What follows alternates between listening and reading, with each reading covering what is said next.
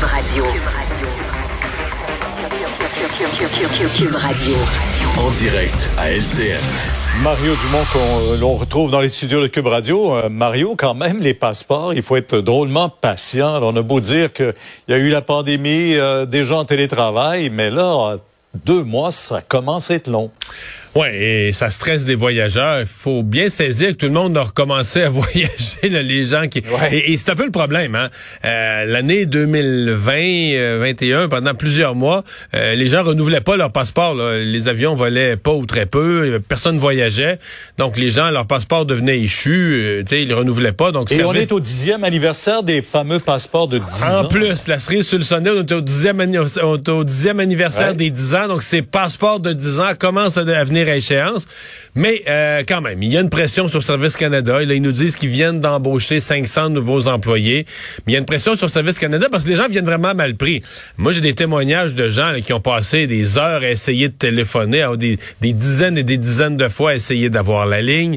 Euh, les gens vont faire la file euh, dans certains, même dans l'Ouest canadien, il semble qu'il y a des gens qui ont payé, qui ont payé des salaires à des personnes pour aller faire la file toute la nuit à leur place pour avoir une, pour pouvoir aller se mettre dans la file le lendemain matin à cet endroit-là. Jusqu'à 800 dollars. Oui, oui, non, donc c'est un peu, euh, c'est un peu extrême là. Bon, euh, ah jusqu'à quel point? Service Canada continue de dire, hein, si vous avez un billet d'avion avec une, la date de départ, il disait 48 heures. Là, je comprends qu'à Guy Favreau, c'est 24 heures. Mais si vous aviez un billet d'avion pour partir demain et que vous n'avez pas encore votre passeport, vous vous présentez au bureau des passeports, on va vous le sortir là en urgence. Mais euh, bon, et ça après une journée, euh, une journée, plusieurs heures d'attente en file. Fait que c'est donc c'est une période assez difficile. Par contre, à la défense de Service Canada, je vérifiais au Royaume-Uni en France, ils ont des problèmes identiques. Les gens renouvelaient pas leur ah passeport parce qu'ils voyageaient pas, puis tout le monde le renouvelle en même temps, puis ils sont débordés. Ouais. Euh, la prière à la Chambre des communes, ça revient dans l'actualité. Euh, le bloc qui présente une motion qui sera euh, soumise au vote demain. Là. Ouais.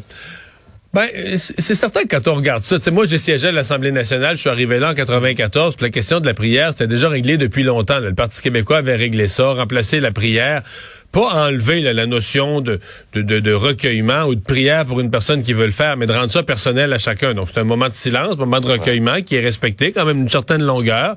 Alors, si un député, euh, en son âme et conscience, veut prier, euh, il est, de, quelle que soit sa religion d'ailleurs, euh, il est tout à fait habilité à le faire. Celui qui veut se recueillir ou l'autre qui veut juste profiter de ce moment-là pour se calmer et être un peu moins agressif à la période de questions peut le faire, mais c'est un moment de recueillement. À la Chambre des communes, on a encore la prière, c'est un peu bizarre parce que la prière n'est pas publique, donc elle est faite comme un peu à cachette. Euh, s'il y a des gens du public qui peuvent pas être là, les caméras peuvent pas être là, la prière ne peut pas être vue.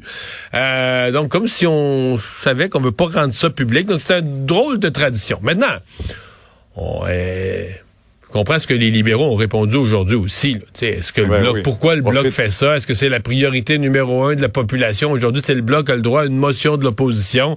Est-ce que c'était le gros sujet? On peut en douter jusqu'à un certain point. Ça donne un petit peu l'impression que le bloc fait ça, mais euh, pour pour faire pour rendre mal à l'aise les autres, pour faire un piège aux conservateurs entre autres. Il y en a qui sont plus religieux, puis pour voir comment comment les autres vont vont trébucher. Alors euh, c'est un peu la question qu'on se pose. Ceci dit c'est vrai que c'est un enjeu qui apparaît. Euh, on, est étonné là, que, que, ça n'a pas été réglé autrement déjà à la Chambre des communes. Un mot euh, sur, ces, euh, sur ce qui se passe en Afghanistan, parce qu'on sait que le Canada a ouvert ses portes à des milliers de réfugiés après l'arrivée des talibans. Mais voilà qu'on oublie euh, tous ceux qui nous ont aidés, les, les, interprètes, entre autres. La, ministre de la Défense, Mme Annan, disait hier, ben, on fait tout ce qu'on est capable pour rapatrier ces gens-là, mais c'est très difficile. Sauf que là, les reportages qu'on reçoit, il y en avait aujourd'hui plus dans des, journaux au Canada anglais où des gens disent on est torturés. Là. Il y a des gens, il y a des gens qui sont torturés. et jusqu'à un certain point, il faut prendre la responsabilité. C'est de notre faute. Ils sont visés par les talibans parce qu'ils ont collaboré avec l'armée canadienne, traducteurs, interprètes ou guides, là, quand les gens connaissaient pas les lieux. Donc là, euh, ils ont été nos alliés, ils ont été nos amis, ils nous ont aidés, et là, on les laisse tomber, et là, ils sont torturés à cause de ça. Et sincèrement, Pierre, là, les gens ont pas nécessairement toutes les paperasses, tous les papiers, mais ce qu'ils peuvent, aller voir, imaginez là, est-ce qu'ils peuvent aller voir le gouvernement taliban puis dire hey moi là, ça prendrait les papiers, les passeports tout ça parce que là moi j'ai collaboré avec le gouvernement canadien là, puis là je vais je vais prendre mes enfants, ma conjointe, mon beau-frère, puis là on s'en va. Voyons, ils sont coincés, ils n'ont pas de papier, mais ils peuvent pas aller voir le nouveau, les nouvelles autorités en place, c'est les talibans. Donc, ils sont dans une situation impossible. Donc, il y a un, bon, plusieurs ont même quitté l'Afghanistan, sont dans un pays voisin. S'ils n'ont pas de papier rendu dans le pays voisin, ils peuvent plus rien faire. Gros, gros malaise, là, je trouve, moi, pour le Canada. Pour les autorités canadiennes. Merci, Mario. Demain, 10 h sur LCN. On vous écoute. Alors, Vincent, euh, on se parle de Tom Brady. Euh, grosse journée pour lui. là. Oui, quelle nouvelle quand même aujourd'hui. Tom Brady qui est encore un joueur actif. On sait, carrière des Buccaneers de Tampa Bay. Et, euh, ben, qui avait pris sa retraite, qui est redevenu un joueur actif. Tout à fait, qui est redevenu. Euh, on sait que certains s'étaient acheté des, des articles comme de fin de carrière. Finalement, bon, mais non, il, est revenu pour la campagne de 2022. Mais il prépare son après-carrière. On a appris donc, selon la chaîne ESPN, il va être maintenant analyste. En fait, dès la fin de sa carrière, analyste pour le réseau Fox Sports pour analyser le football. Mais ce qui fait réagir, c'est le salaire. Selon le New York, le New York Post, pour 10 ans, il ferait 375 millions de dollars. Pour analyser les matchs. Pour analyser les matchs. 375 millions de dollars. Pour, pour bien les analyser, faut que tu les, à ce salaire-là, faut que tu les analyses bien. Très, Très bonne. Mais il sera aux côtés de Tony Romo, d'autres euh, d'autres grands du football. Mais, euh, euh, Fox, Sports, a dit qu'elle est le lead analyst. Là, moi, lead analyst, là, ma traduction, c'est que c'est l'analyste principal. Ouais.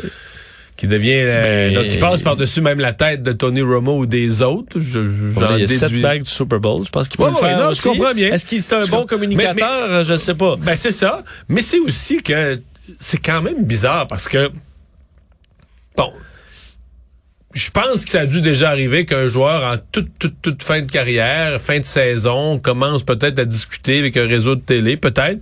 Mais là, d'avoir un contre ferme, une entente aussi claire, alors que tu joues encore?